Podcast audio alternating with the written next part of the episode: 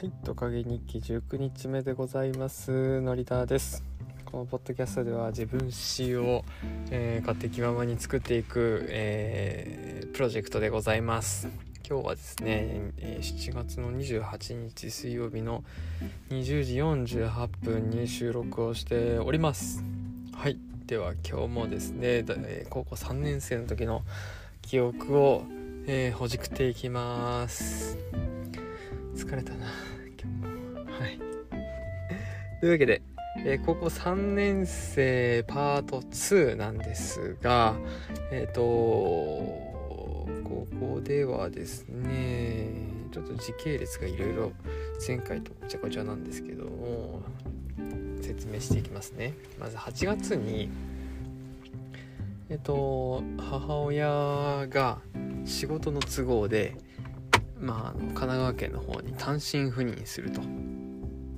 いうことが決まりましてその時のですねあの質問今でも覚えてるんですけどあの私がもし大学に進むのであればお母さんを単身赴任するわ。ちょっと後から追いかけてきてみたいな追いかけてくるんだったら私単身赴任するししないんだったら今ここで仕事辞めたるわみたいなですね。あの子供に決定権委ねるんかいって今思ったら今自分で言ってて笑っちゃうんですけどはいそういうお母さんです。あのかなりハードワーカーでえっ、とまあ朝8時に家を出て夜11時半に帰ってくるようなですね。ただ普通のサラリーマンですけどはい。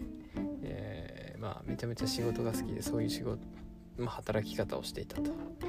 でその地元の事業所が、まあ、解体になるんでそこにいたそのホワイトから事務職の人たちがまあいろんなところに、えーバラバラに散っていくということで、えー母親の単身赴任が始まります。つまり私がですね大学行くよ分かったよっていう進路が必然的に決まるということになりますね。はい。そこからまあその前からもですね大学あ簿記楽しいから大学行くかみたいな考えてはいたんですが、まあ、そこで決定的になるということでした。で商業高校から大学に進む方法として基本的にはあの一般受験はほとんどの人はしないですししなかったです。私の学年時代ですね。1人いたかなぐらい、えー、1学年320人ぐらいいる中で1人ですからね、まあ、ちょっと特殊ではありますね。はい。じゃあそれ以外一般受験じゃなくてどうするかというと指定校推薦というのがあってもともとつながりがある、えー商業高校と大学の間でまあこの高校から、え2枠、えー受験できますよみたいなですね、えいうのが仕組みがありましてそこその方法で受験すると。でじゃあどうやって大学決めるのかというとですね自分の、えー内しななんて言うんだっけあれ。えっ、と成績？の平均？5段階評価の 4. 点何本とかでですね、えー決まっていきます。でその最低ラインは、えー4.3以上必要ですみたいな形で、えー評定ですね。評定平均の4.3以上が受験資格ありみたいな形で進んでいきますで私はそこまで悪くなかったんではい。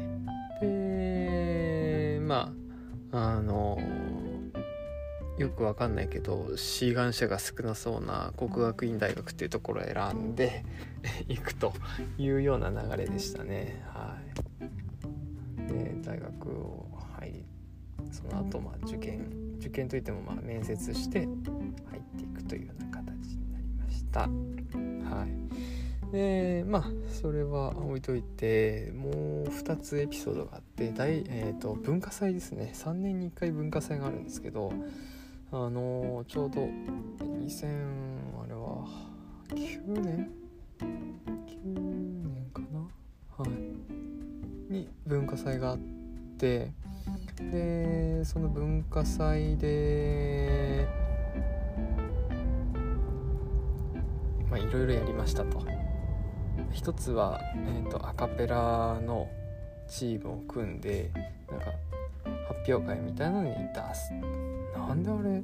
出たのか全然覚えてないんですけど、まあ、それで出すっていうのとあとは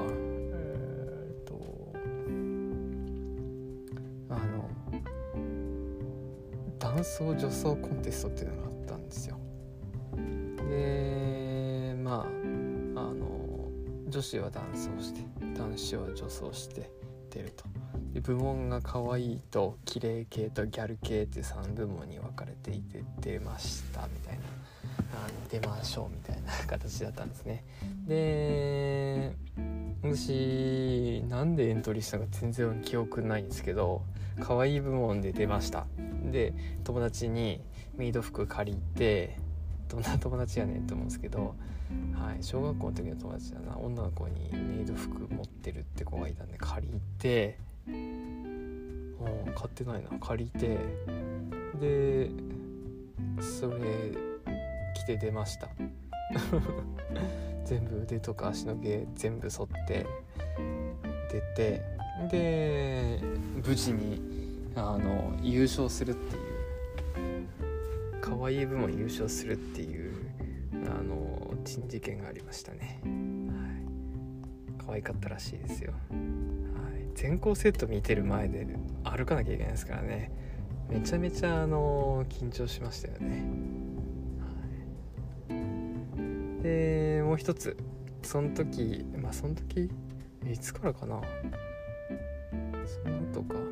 高校3年生の12月か。1月ぐらいかな。部活が終わったか終わんないかぐらいの時に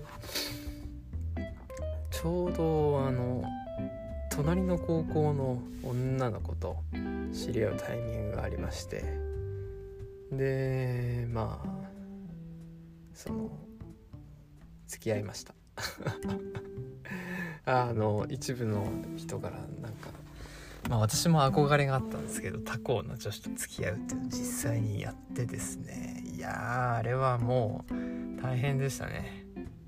なんかその高校1年生の時に言ったかもしれないですけど女子の割合が非常に多いんでその上まあ管弦楽部っていうほぼ女子しかいない部活に入ってたんで、まあ、帰りとかにですね女子と2人で帰ってるのを目撃されたりするともう噂が立つんですよ顔がもう割れてるんでその時もあのガラケーでしたけどあの写メが出回ってたんで、まあ、プリクラとかでですね私の顔が出回っておりその彼女の友達からタレコミがあり電話が来て「あれ誰なの?」いうのがありましたね。いや恐ろしい。